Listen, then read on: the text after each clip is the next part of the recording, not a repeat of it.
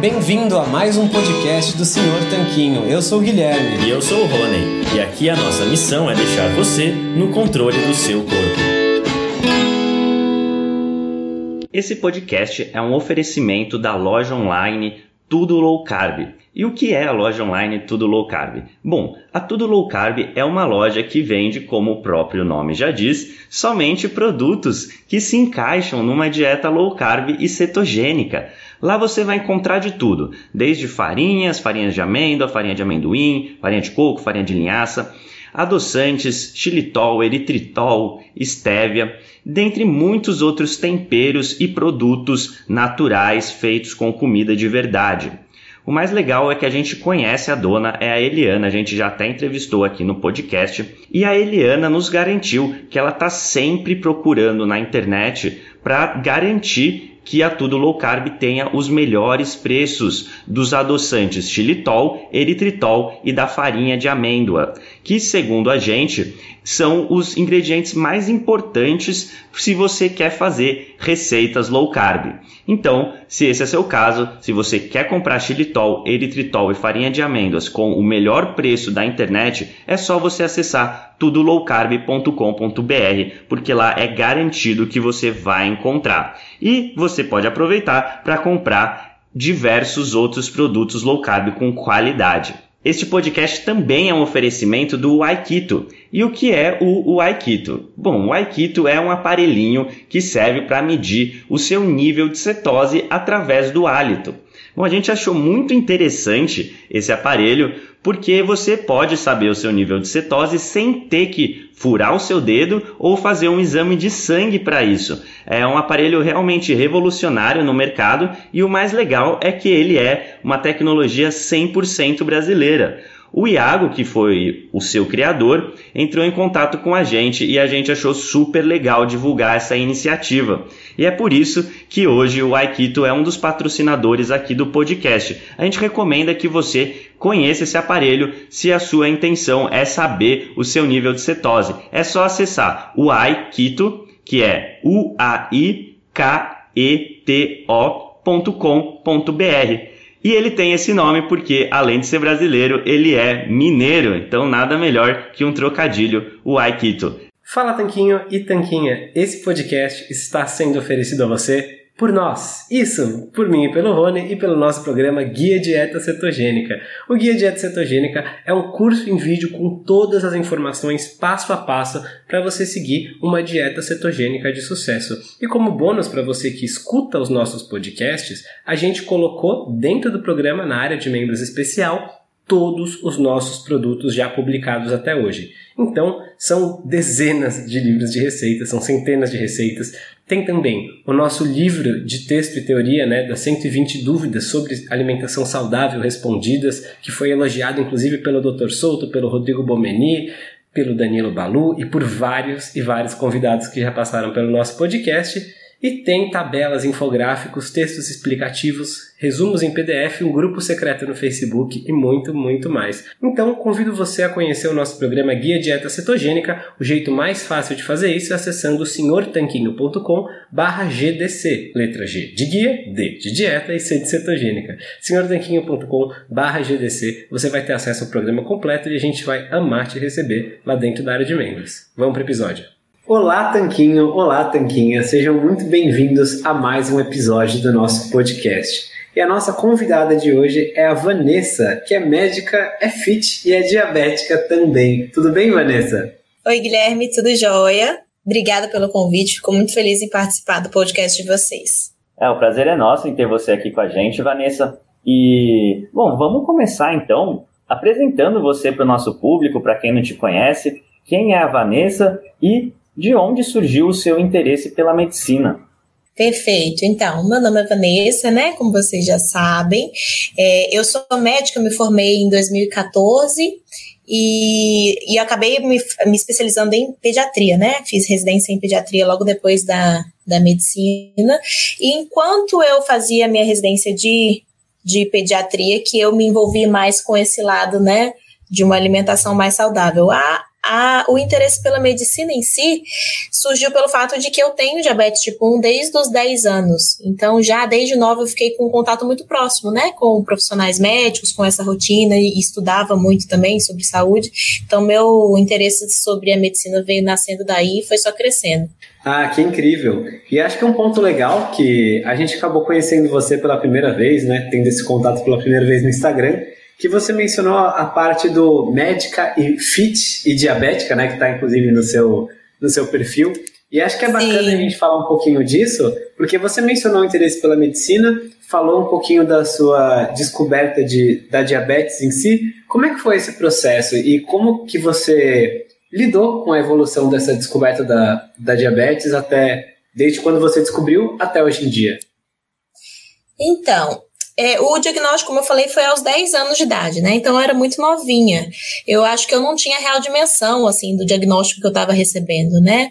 O meu diabetes é o diabetes tipo 1, é aquele diabetes que é mais comum de acontecer nessa idade que eu desenvolvi, né? Ali na infância, na pré-adolescência, porque na verdade é um quadro autoimune que faz a destruição das células beta, que são as células produtoras de insulina. Então, é, esse, essa transição transição aí, esse início, foi um, foi um baque muito grande. Eu imagino que meus pais tiveram um baque até maior do que eu, né? Eu ali como criança só entendi que eu ia ter algumas mudanças na minha rotina, mas não interiorizei nenhum tipo de sofrimento, sabe? Foi até bem tranquilo. Eu vejo alguns pacientes e familiares tendo um processo bem mais difícil de aceitação. Para mim foi super tranquilo. Eu simplesmente adotei as, os novos hábitos e é só ali na adolescência que eu tive alguma dificuldade de lidar, né, com o diagnóstico que é um pouquinho mais chato assim na rotina rotina, mas foi basicamente isso. E aí a, o interesse pela medicina veio aos poucos, como eu falei, né? Então, lá, quando eu precisei escolher minha, minha graduação, eu já estava certa de que a medicina seria uma boa opção para mim. E aí, esse interesse pelo diabetes foi crescendo ao longo da graduação. No, no início, eu não tinha essa noção, sabe, de que eu ia me empenhar tanto para esse lado do diabetes e dessa questão toda. Perfeito, Vanessa. E você falou que descobriu isso por volta dos 10 anos. E só para o pessoal entender como se dá o processo do diabetes tipo 1, e ele é diferente né, do diabetes tipo 2. E por que, que isso só aconteceu aos 10 anos? Até os 10 anos você teve uma vida normal? Ou isso foi desencadeado também por questões alimentares e de hábitos? Então, é, realmente diabetes tipo 1, diabetes tipo 2, de semelhante só o nome, porque são quadros bem distintos, né? Então, o diabetes tipo 1, eu tive 10 anos da minha vida sem qualquer diagnóstico. Então, eu tinha uma vida normal, me alimentava normal, não precisava usar nenhum tipo de medicação e não tinha nenhuma alteração nenhum exame.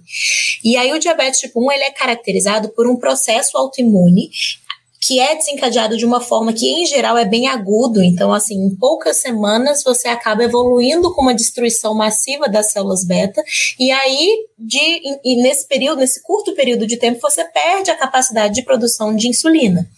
E o que desencadeia esse processo autoimune, é, existe muito estudo envolvendo tudo isso, mas não é uma resposta assim.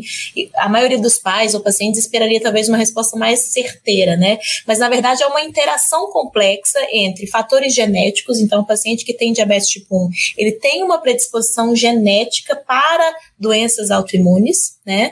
E essa predisposição genética encontra fatores ambientais que são fundamentais para gerar o desencadeamento desse processo.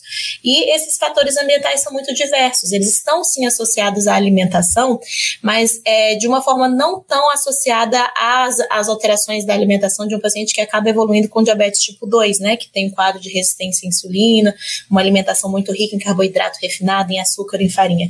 Então, o paciente com diabetes tipo 1 normalmente é uma alimentação muito rica em industrializado, conservantes, é, às vezes o glúten glúten inserido com muita antecedência também, são coisas que fazem a imunidade da pessoa responder de uma forma diferente, né? Então a alimentação ela tem o seu papel, mas de uma forma um pouco mais diferente.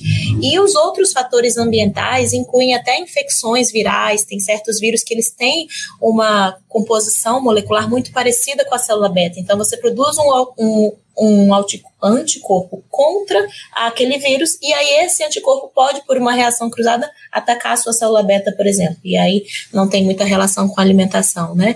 Então são vários é, deficiência de vitamina D, que também tem interação com a imunidade, microbiota intestinal, sabe? É bastante complexo. A gente não consegue dizer assim, ah, o que causou o seu diabetes tipo 1 foi tal e tal. É uma, é uma coisa bem complexa mesmo.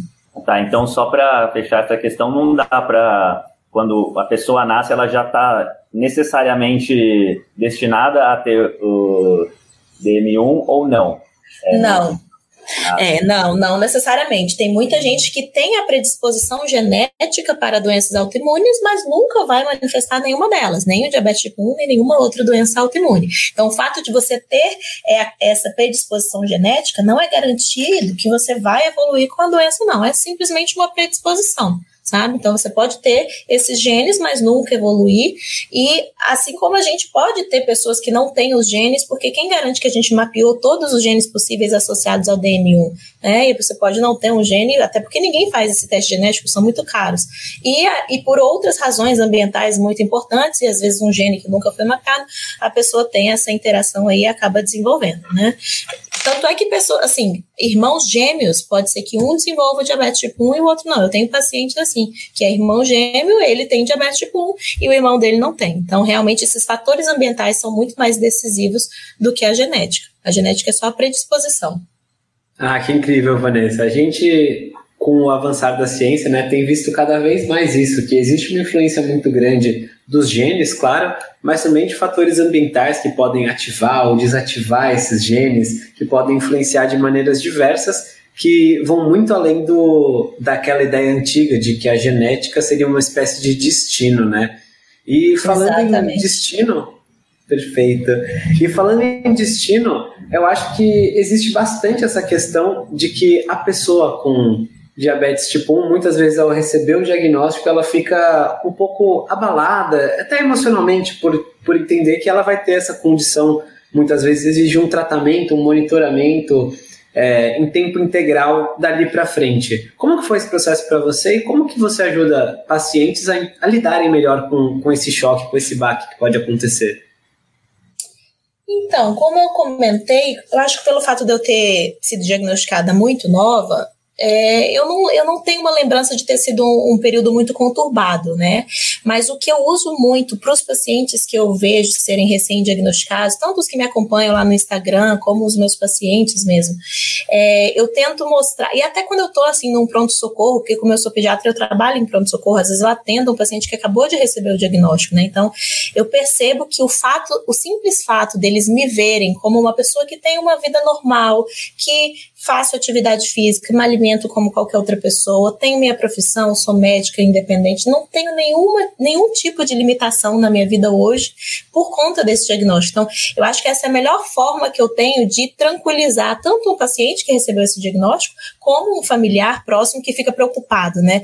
Então, quando eu, quando eu chego para o pai que acabou de receber o diagnóstico e falo, olha, eu tenho diabetes tipo 1 também, fui diagnosticada na infância, o, olho do, do pai chega a brilha, sabe? Então, essa é uma forma que eu gosto de, de mostrar para as pessoas de que não tem o que temer desde que a gente, né, assim, se envolva com o tratamento.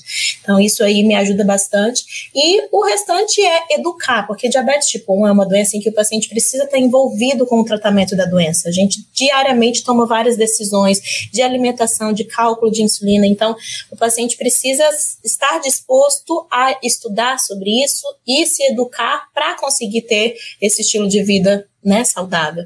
Então, são as duas formas que eu tenho de fazer um paciente aceitar da melhor forma possível, entendendo que não é esse bicho de sete cabeças e se educando para conseguir domar as dificuldades, as mudanças que ele vai ter que enfrentar, né? Certo, Vanessa. E quais são as mudanças básicas é, que você passou, né? As mudanças alimentares que você passou depois do diagnóstico? E a partir de que momento você descobriu a abordagem mais baixa em carboidratos, rica em comida de verdade. E, na verdade, é isso né, o assunto principal aqui do, do site do Sr. Tanquinho, de modo geral. Perfeito.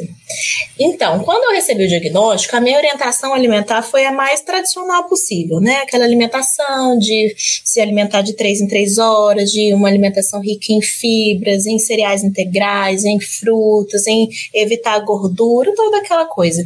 Então, foi isso que eu fiz. Por 15 anos da minha vida, eu tenho o diagnóstico aí há 20 anos, então 15 anos da minha vida foi isso que eu fiz, porque era essa orientação que eu recebia, né? E aí, quando eu entrei em contato com a low carb, que foi há mais ou menos uns cinco anos, através até do Dr. Souto, é, eu por conta própria comecei a praticar aquilo e tive assim uma, uma mudança gigantesca no meu tratamento, no meu controle glicêmico. E aí foi a partir daí que eu comecei a me interessar muito sobre esse assunto, comecei a estudar muito. Eu tinha uma cobaia em casa, que era eu mesma, né? Então, assim, eu não, não cada, cada mudança que eu fazia nesse sentido, eu, eu me reforçava ainda mais que eu estava no caminho certo. Então, eu fui estudando isso cada vez, cada vez mais e eu tinha já nessa época o meu perfil do Instagram. Então, eu comecei a compartilhar todas essas mudanças e aí comecei a falar cada vez mais sobre a low carb pro diabetes tipo 1, que é algo assim, considerando que a low carb é, já tem tanto tempo que a gente vem falando sobre isso, mas ainda é, ainda gera certa polêmica, né? E para o diabetes tipo 1 ainda, mais polêmica ainda. Então, eu tive que viver toda essa transição, e aí hoje o meu público já entende e já me acompanha pelo fato de eu utilizar a low carb como parte do meu tratamento, né? Sem dúvidas, e foi também por isso que a gente chegou até você, né?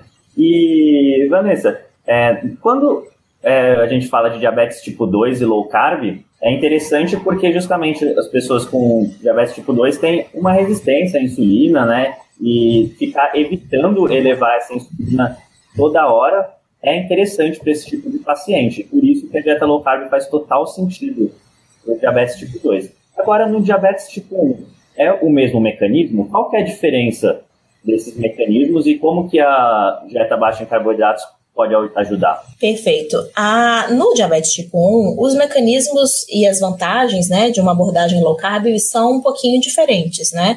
Porque, a princípio, o paciente com diabetes tipo 1 não tem resistência à insulina, né? É claro que pode ter, a gente pode até comentar isso um pouquinho mais para frente. Um paciente com diabetes tipo 1 que tem um estilo de vida muito desregrado, ele pode acabar desenvolvendo resistência à insulina também, né? E aí ele vai ter os dois quadros associados. Mas, é, via de regra, o paciente com DM1 não tem resistência resistência à insulina. E aí essa abordagem low carb, ela vem muito mais para são várias as vantagens, na verdade, né? Mas a primeira que eu citaria seria com a redução da quantidade de carboidrato da alimentação, a gente consegue reduzir as doses de insulina e a gente consegue melhorar o controle glicêmico, trazendo uma estabilidade glicêmica. Porque o paciente que tem diabetes tipo 1, como ele não produz nada de insulina, ele a cada refeição que ele faz, em geral, ele precisa parar, fazer um cálculo e fazer uma dose de insulina correspondente àquela alimentação. Então, se ele faz isso de 3 em 3 horas e com uma alta carga de carboidrato, ele está o dia inteiro colocando carboidrato para a glicemia subir e colocando uma alta dose de insulina para a glicemia cair. E aí ele entra no que a gente chama muito de montanha russa. E essa variação glicêmica a gente sabe também que é muito deletéria ao longo do tempo. Então, a low carb faz com que você consiga ter ondas de glicemia muito mais suaves, doses de insulina muito mais baixas. Essas doses mais baixas também reduzem a possibilidade de erro nesse cálculo, porque por mais ambientado que a pessoa esteja, né, mesmo eu que estudo muito isso, sei fazer toda a contagem de carboidrato, a gente acaba errando um pouco nessas doses. E aí, se você erra uma dose que era para ser 10 ou 8 é diferente de errar uma dose que era para ser 1 ou 2, né? Que é o que acontece na low carb. Então, esses erros são bastante diminuídos. É, com as doses mais baixas, a gente tem muito menor incidência de hipoglicemia, que é uma complicação aguda do diabetes tipo 1, que por muitos pacientes e médicos é visto como algo normal, algo que deveria ser corriqueiro. E com a low carb eu consegui reduzir assim drasticamente tanto a frequência e principalmente a intensidade das hipoglicemias, porque as doses são mais baixas, né? E outra coisa que a gente colhe também de benefício é em relação ao controle da fome, que na verdade é um benefício que o diabético tipo 2 e, ou, ou quem faça low carb por gosto mesmo também tem, né? A gente se sente saciado por mais tempo. E para quem tem diabetes tipo 1, isso também é uma vantagem, porque em geral eu percebo que os pacientes com diabetes tipo 1 sentem muita fome, justamente porque essa variação glicêmica é muito intensa ao longo do dia, né? Fora a qualidade de vida, porque essa variação glicêmica traz, traz certos sintomas desnecessários, né, na nossa rotina. Então, a paz, assim, do tratamento é, é incomparável. Excelente, excelente. E eu acredito que você mencionou então algumas vantagens da, da dieta baixa em carboidratos para quem é DM1. E tem um certo temor, uma certa crença assim que a gente vê em alguns círculos sobre uma certa inevitabilidade de, de ser saudável, de ter uma boa forma física usando a insulina, né, por ser um hormônio anabólico. Você poderia clarificar um pouco dessa confusão e por que, que isso não é necessariamente verdade? Certo, então assim, realmente a insulina tem essa função anabólica, né? E aí uma diferença que eu gosto de, de comentar é que esse anabolismo ele não é restrito para gordura nem para proteína. Então, é um anabolismo que acontece para os dois lados. E aí, o que vai definir, o que vai predominar é o estilo de vida da pessoa. Então, uma pessoa que se alimente de forma compatível, que faça atividade física, ela consegue ter uma forma física incrível, né? A dose de insulina ela vai estar tá só é, compatível com aquela alimentação.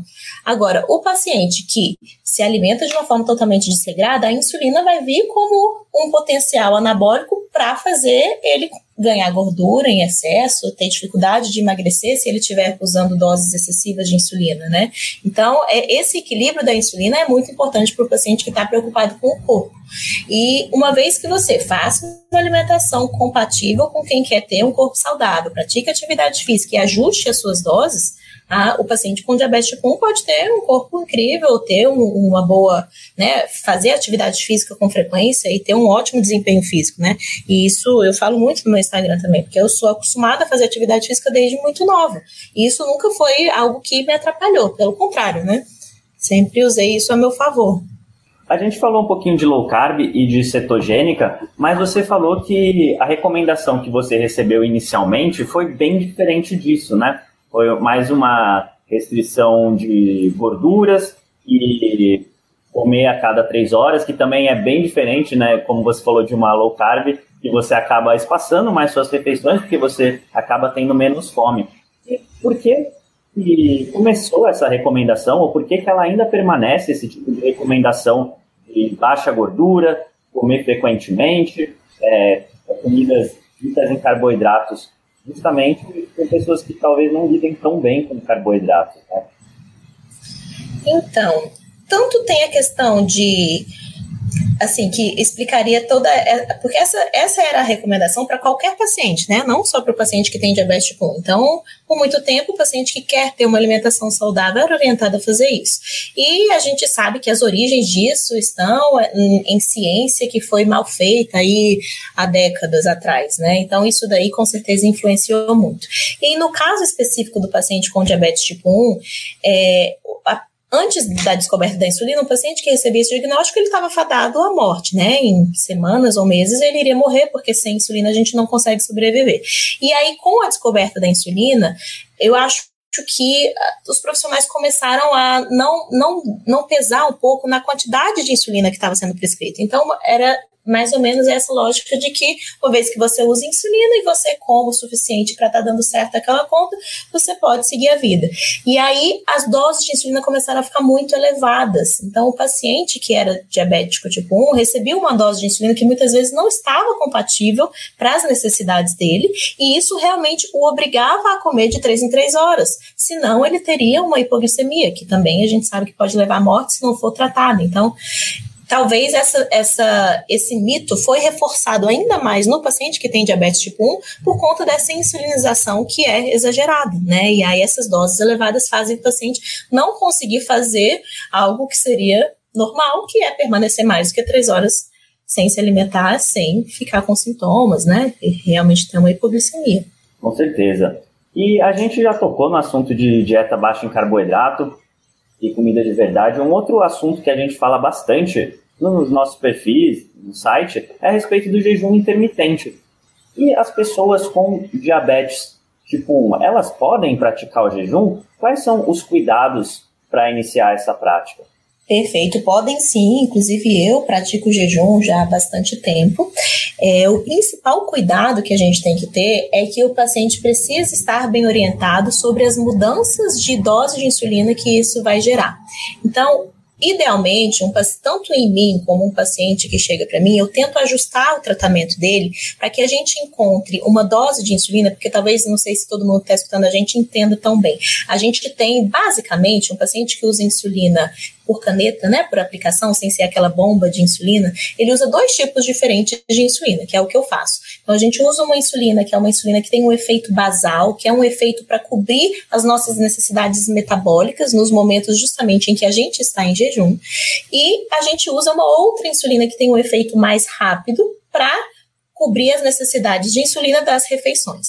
Então, essa dose de insulina basal, ela tem que estar tá muito bem ajustada para cobrir apenas as nossas necessidades metabólicas, para que você consiga permanecer em jejum sem ter hipoglicemia, que é o que eu estava falando na resposta anterior. Então, se essas doses estiverem muito altas, o paciente não vai dar conta de fazer o jejum. Por isso que ele precisa estar tá bem acompanhado, porque Provavelmente, um paciente que não faz jejum e começa a querer praticar, a gente vai ter que fazer esse ajuste, ou previamente, se a dose já estiver muito exagerada, ou naturalmente, porque ele vai aumentando aquele jejum e aí vai percebendo que as doses estão sendo excessivas, né?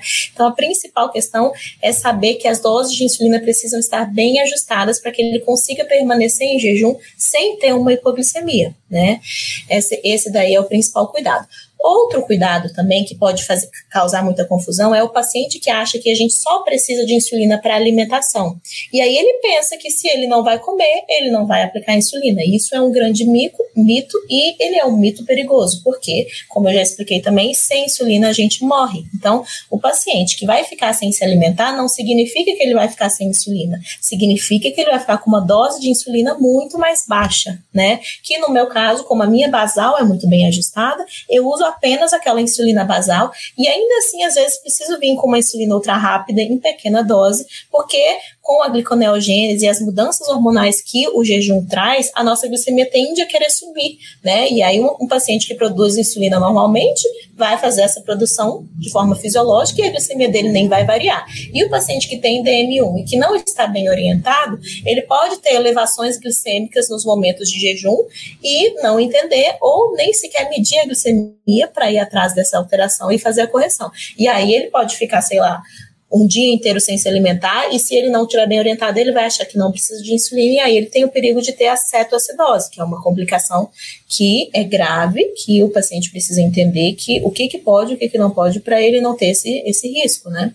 Sim, então é muito mais uma mudança do. Então, na verdade, né, o lado que ele tem que tomar atenção, que é justamente a mudança da insulina e o ajuste das doses, acaba sendo um dos benefícios justamente dessa alimentação, né, e da estratégia do jejum, tanto da alimentação low carb, que é uma, um menor uso desse medicamento, aí, desse hormônio, e justamente com isso conseguir é, a, apesar de continuar necessitando um monitoramento de perto, você conseguir menores doses, menores variações da glicemia sanguínea, seria isso?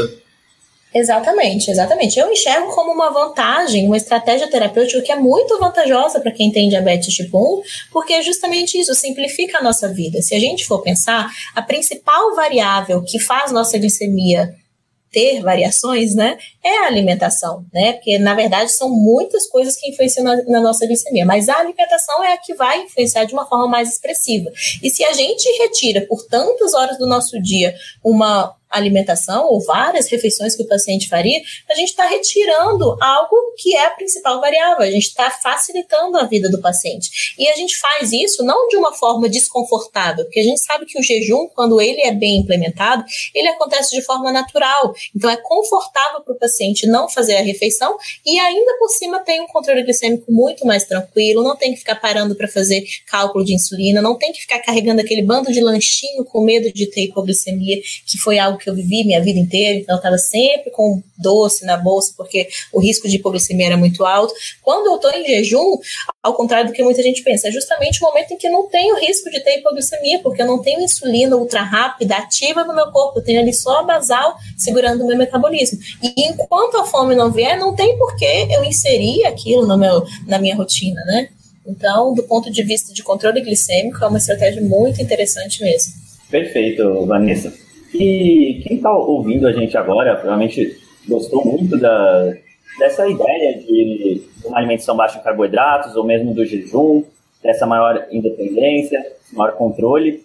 E só que por outro lado, a gente sabe que muita, muitos profissionais estão mais alinhados a essa filosofia antiga, igual a recomendação que você recebeu lá atrás. E aí, como você acha que é uma boa maneira da pessoa introduzir esse assunto em uma consulta, dar essa sugestão, talvez falar que gostaria de testar essa outra abordagem alimentar? Como que poderia ocorrer essa conversa? Então, o que eu penso é o seguinte: é, é difícil para mim, porque para mim a melhor estratégia é a low carb. É claro que isso é muito individual. Tem paciente que não se adapta, que, né, como a gente conversou no início, como não tem resistência à insulina, não chega a ser uma abordagem obrigatória, como tende a ser no diabetes tipo 2, né? Mas eu, eu, eu tendo a pensar que a melhor opção para o paciente seria que a gente sempre desse essa opção de tratamento para ele. O que eu menos vejo acontecer é isso. Então, o paciente já sai ali dos primeiros contatos com esse diagnóstico com vários mitos já introduzidos na rotina dele que na verdade não são realidade, né? Que são que seriam todas essas questões de alimentação de três em três horas, de ter que sempre inserir integrais, de ter que evitar a gordura por conta de complicações cardiovasculares, sendo que a gente sabe que essa relação não existe, que na verdade o que ele precisa é controlar a glicemia para não ter esse tipo de complicação. Então, o que eu acho que seria a melhor abordagem é a gente dar essa opção de estratégia alimentar, mostrar todas as vantagens possíveis de estabilidade glicêmica, controle da fome, é, é, menor erro na, no cálculo, mais, mais qualidade de vida, menos cansativa aquela rotina, né? Porque o diabético tipo 1 tem uma rotina cansativa, dependendo da forma como é introduzido o tratamento. Então, eu acho que a melhor opção é essa, dando essa opção, mostrando todas as vantagens e às vezes até pedindo para o paciente fazer um teste, porque eu acho que isso é o suficiente para conquistar a maioria dos pacientes sabe? Quando eu comecei a, a low carb, eu fui assim, de mente aberta, para ver o que ia acontecer. Eu ainda estava assim, um pouco né, receosa de que talvez não fosse a melhor opção para mim, mas eu, os resultados me convenceram, né? E todo todo o meu bem-estar, qualidade de vida, então isso daí por si só já foi suficiente. E acho que uma coisa também que é interessante falar é que a low carb no DM1, ela não precisa ser restritiva, sabe? Então alguns pacientes pensam: "Ah, mas isso é muito restrito, eu nunca mais vou comer poder, vou poder comer um pão, vou poder comer uma pizza com a minha família". De forma alguma, você pode fazer essas exceções, mas não programe na rotina, né? Então o paciente que sai com um planejamento alimentar em que tem pão todos os dias prescrito para ele, que ele saiba que ele não precisa daquele, daquele alimento, né? Que ele tem outras opções de alimentos muito mais nutritivos, mas que ele pode, não, não chega a ser uma proibição de forma alguma, né? Então a transição pode ser a, a intensidade da low carb, a gente tem aí um intervalo muito muito grande de quantidade de carboidrato que a gente pode programar junto com o paciente, respeitando as quantidades que para ele ficam confortáveis, que se encaixam na rotina, né? Então, tudo isso tem que ser levado em conta. Perfeito, Vanessa, perfeito. E a gente abordou aqui bastante sobre diabetes tipo 1, até sobre jejum, sobre low carb. E você achou, você acha que ficou faltando falar alguma coisa que, a respeito de todos esses assuntos para fechar essa questão? Bom, eu não sei se vale a pena a gente comentar um pouquinho sobre a cetoacidose, né? Que é, é uma coisa que eu percebo como o principal mito. Então, já vi muito profissional que acha que a low carb, ou a cetogênica, ou o jejum intermitente são perigosos para o DM1, são contraindicados pelo risco de acontecer uma cetoacidose, né? E aí a gente pode comentar um pouquinho disso. Ah, eu acho que vale a pena sim, Vanessa, porque muita gente tem mesmo medo da cetose nutricional, mesmo quem não tem diabetes tipo 1 tem medo da cetose nutricional muitas vezes por achar que é uma condição perigosa, por confundir com cetoacidose. E as pessoas às vezes chegam pra gente e falam tem até medo do, dos corpos cetônicos por causa dessa condição de cetoacidose. Então a gente acha bem interessante e importante fazer essa distinção, deixar tudo bem claro, pessoal. Perfeito, vamos lá então. Então, a primeira coisa que eu vou começar falando é justamente isso, que são estados completamente distintos, né? A cetose nutricional é completamente distinta da cetoacidose diabética. Então, a cetose nutricional vem, acontece, né, com qualquer pessoa, tenha ela diabetes ou não, que faça uma alimentação baixa em carboidratos, seja uma low carb, mas principalmente uma dieta mais cetogênica. Então, essa produção de corpos cetônicos, ela acontece no momento em que o lipídio, né, a gordura, é quebrada, gerando os ácidos graxos, eles são oxidados e transformados em corpos cetônicos, que são um ótimo combustível para o nosso organismo. E os corpos cetônicos, produzidos dessa forma, eles são é, não são totalmente inócuos, pelo contrário, são o que permitem que a gente permaneça vivo por ter dormido 10 horas seguidas, né? Então, os corpos cetônicos não podem nem precisam ser vistos como algo ruim.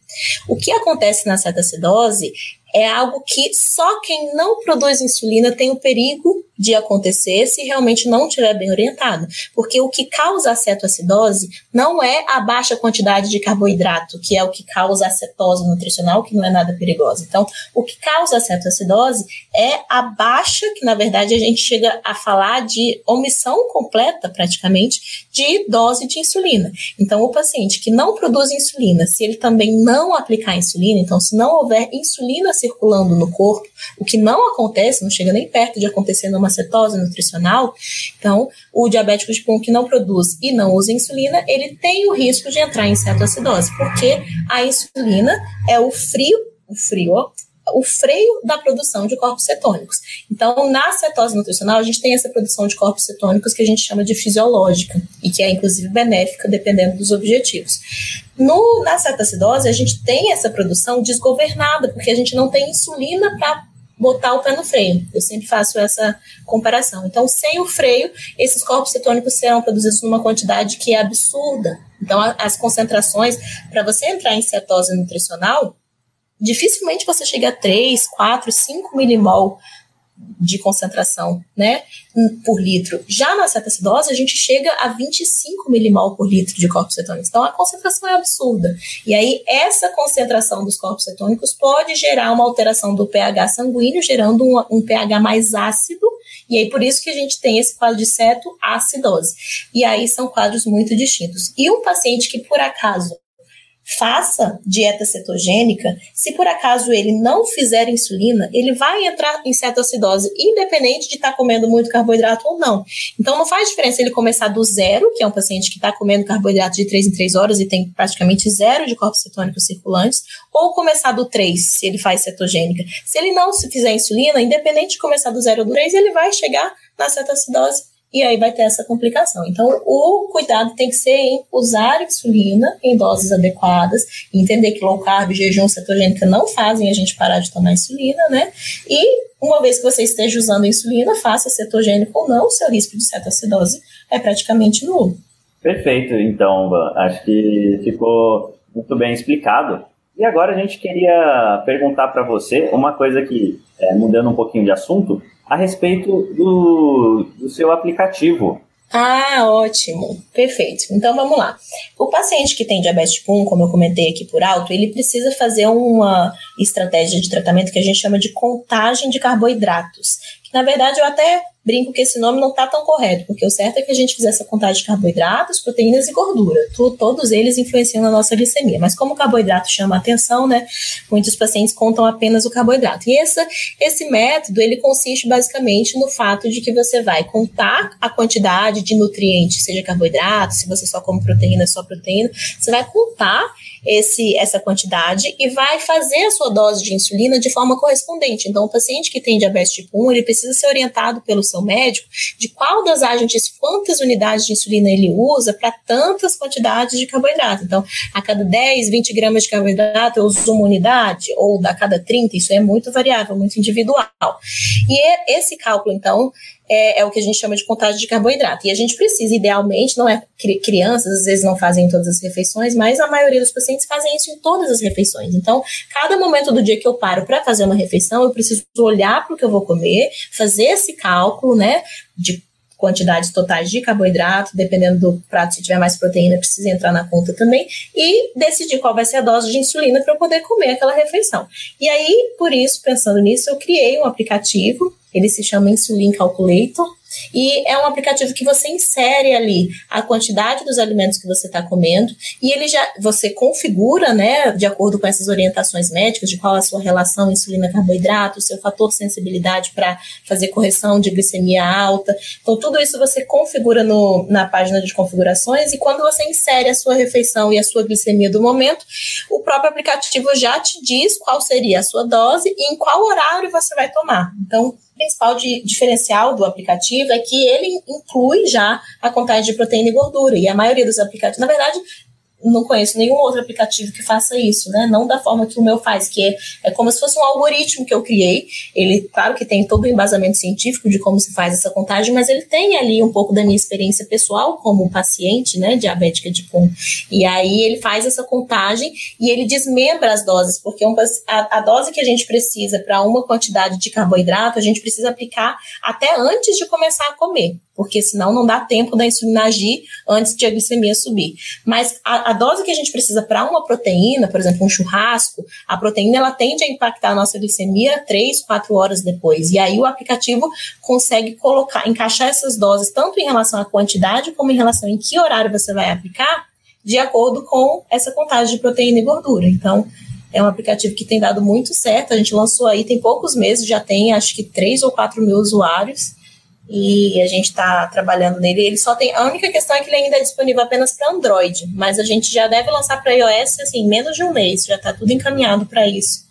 E acho que é isso. Tem o perfil também dele, né? Lá, lá no meu perfil do Médica Fit Diabética tem o link para ele, mas ele tem um perfil próprio também, Insulin Calculator, com alguns vídeos tutoriais. Quem tem Android já pode ba baixar e testar porque acho que vale bastante a pena. Tem muitos pacientes que usam e muitos seguidores que me dão um feedback muito positivo.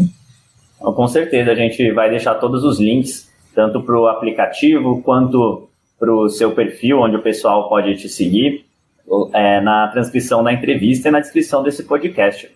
E se tiver algum outro lugar que o pessoal possa te acompanhar, além do Instagram, você pode falar também, Vanessa, deixar seus contatos. E também gostaríamos que você comentasse um pouquinho a respeito de outros hábitos saudáveis que você tem. Você já falou do jejum e da alimentação, mas tem alguma coisa além disso que você considera um fator importante para a sua saúde, que você adota como hábito? Sim, é, além da alimentação, é, a atividade física faz muita diferença no tratamento do diabético tipo 1. Então, eu sou uma pessoa que, é, que pratica atividade física desde novinha, né? Acabou que o diagnóstico me fez tomar o gosto por essa por esse hábito. E os dias, os períodos que por acaso eu não consigo manter minha rotina de atividade física, é, minha glicemia não é a mesma. Então eu preciso aumentar as doses, eu fico com a ação da insulina um pouquinho mais resistente, né? Então isso aí impacta de uma forma bem importante. E aí hoje eu faço, eu basicamente faço musculação, né? Mas qualquer atividade física que eu consiga encaixar na minha rotina, assim, é, me ajuda muito. Perfeito. E você tem alguma mensagem final que você gostaria de deixar para os nossos ouvintes para fechar esse maravilhoso episódio? Então, meu, minha mensagem final é que, principalmente para os pacientes que têm diabetes tipo 1, é que a nossa vida, ela é. Eu, eu, eu tenho até uma frase que o pessoal sempre está repostando, que é: diabético tipo 1 com a glicemia controlada é como se não fosse. Então, no nosso caso, o diabetes tipo 1 é, é, deveria ser enxergado muito mais como uma deficiência, que a gente simplesmente repõe esse hormônio. Lógico que tem vários detalhes, não é simples, né? Mas uma vez que você entenda o que está fazendo, a gente consegue controlar de forma muito bem a glicemia.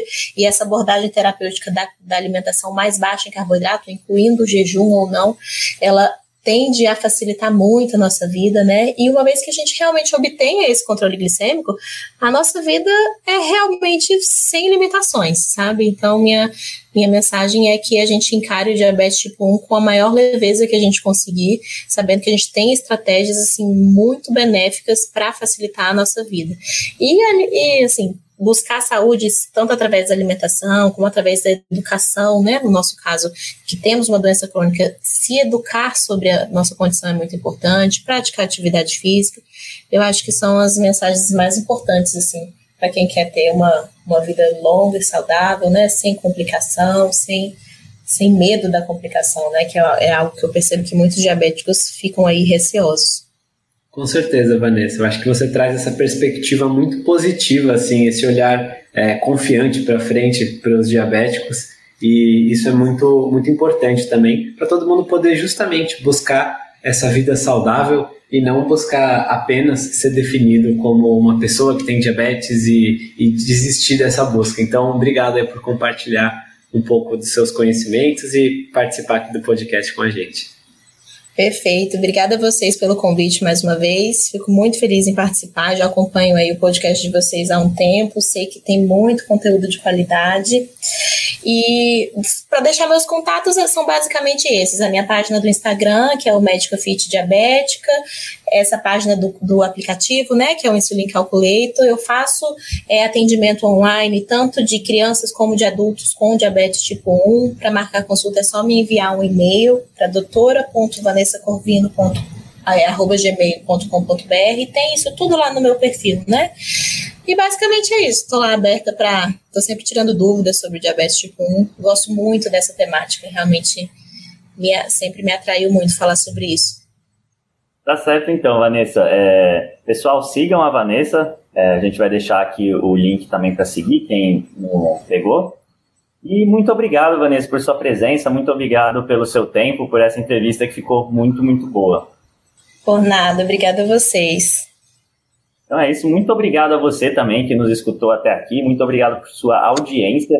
É, se você não segue a gente ainda, aproveita para seguir. A gente está por todos os players de podcast que existem: iTunes, Deezer, Google Podcast, SoundCloud, é, Spotify, todos eles. É só digitar lá podcast do Senhor Tanquinho que você vai nos encontrar. A gente solta podcasts novos todas as segundas e sextas-feiras e a gente se fala no próximo deles. Um forte abraço do, do Senhor Tanquinho. Fala Tanquinho e Tanquinha, esse podcast está sendo oferecido a você por nós. Isso, por mim e pelo Rony e pelo nosso programa Guia Dieta Cetogênica.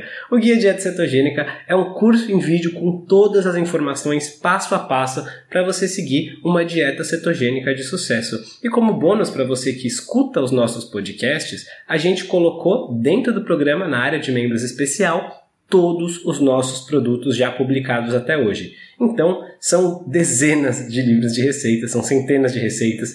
Tem também o nosso livro de texto e teoria, né, das 120 dúvidas sobre alimentação saudável respondidas, que foi elogiado inclusive pelo Dr. Souto, pelo Rodrigo Bomeni, pelo Danilo Balu e por vários e vários convidados que já passaram pelo nosso podcast. E tem tabelas, infográficos, textos explicativos, resumos em PDF, um grupo secreto no Facebook e muito, muito mais. Então, convido você a conhecer o nosso programa Guia Dieta Cetogênica. O jeito mais fácil de fazer isso é acessando senhortanquinho.com GDC. Letra G de guia, D de dieta e C de cetogênica. senhortanquinho.com GDC. Você vai ter acesso ao programa completo e a gente vai amar te receber lá dentro da área de membros.